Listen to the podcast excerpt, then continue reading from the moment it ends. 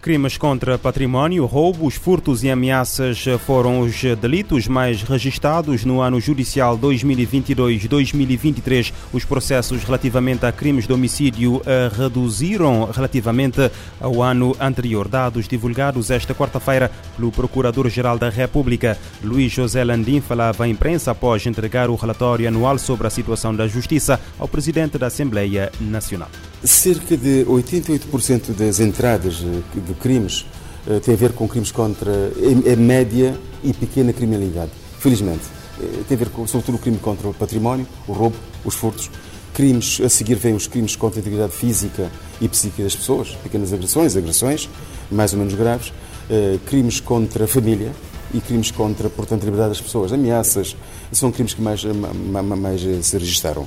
Uh, em relação a uns crimes específicos, por exemplo, devo aqui dizer com alguma satisfação que o crime de homicídio reduziu consideravelmente.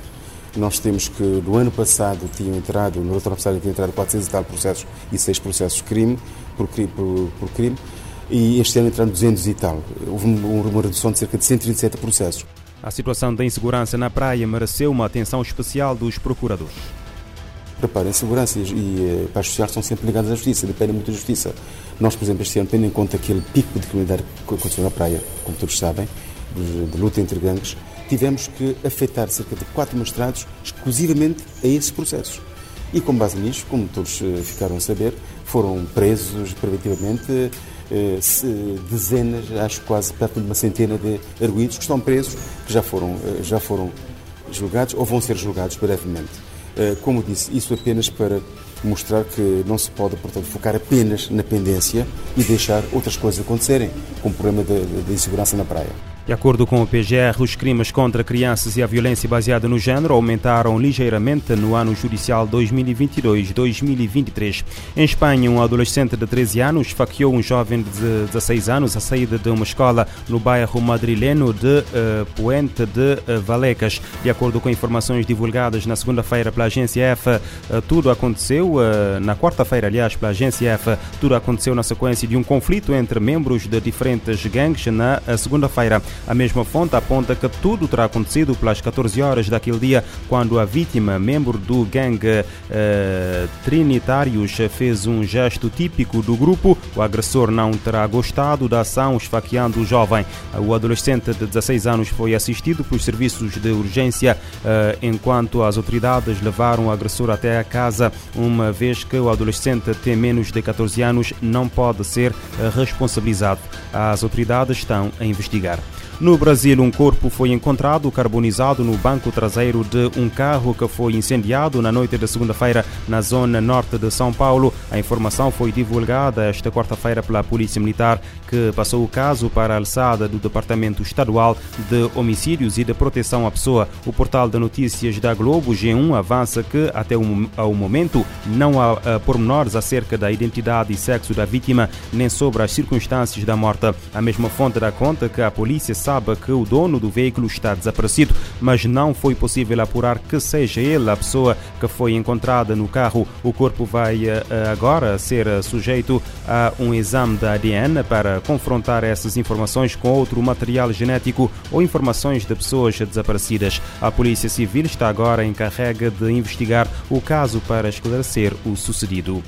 O conflito na Ucrânia agrava as tensões e divisões geopolíticas, ameaça a estabilidade regional, aumenta a ameaça nuclear e cria fissuras profundas no mundo cada vez mais multipolar.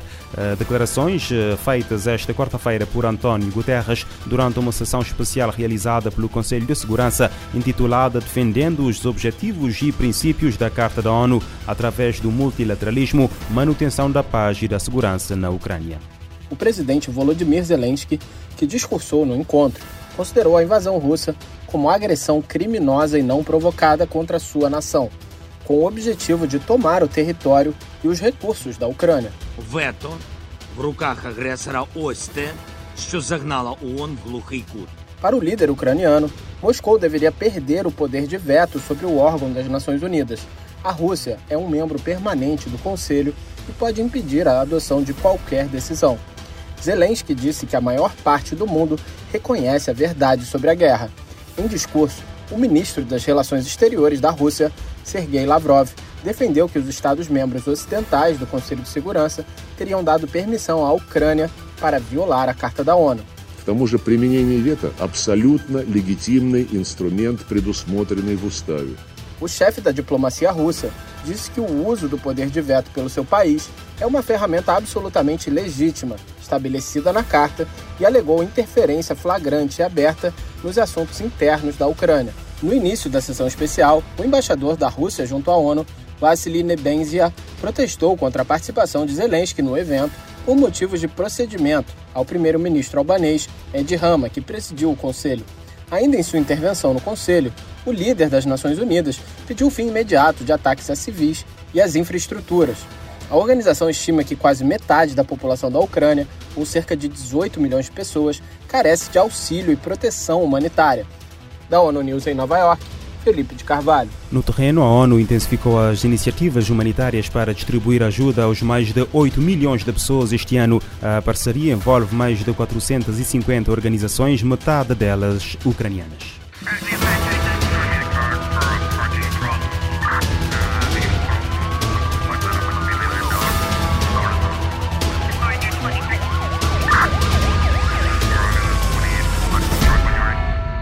Este programa está disponível em formato podcast no Spotify e em radiomorabeza.cv.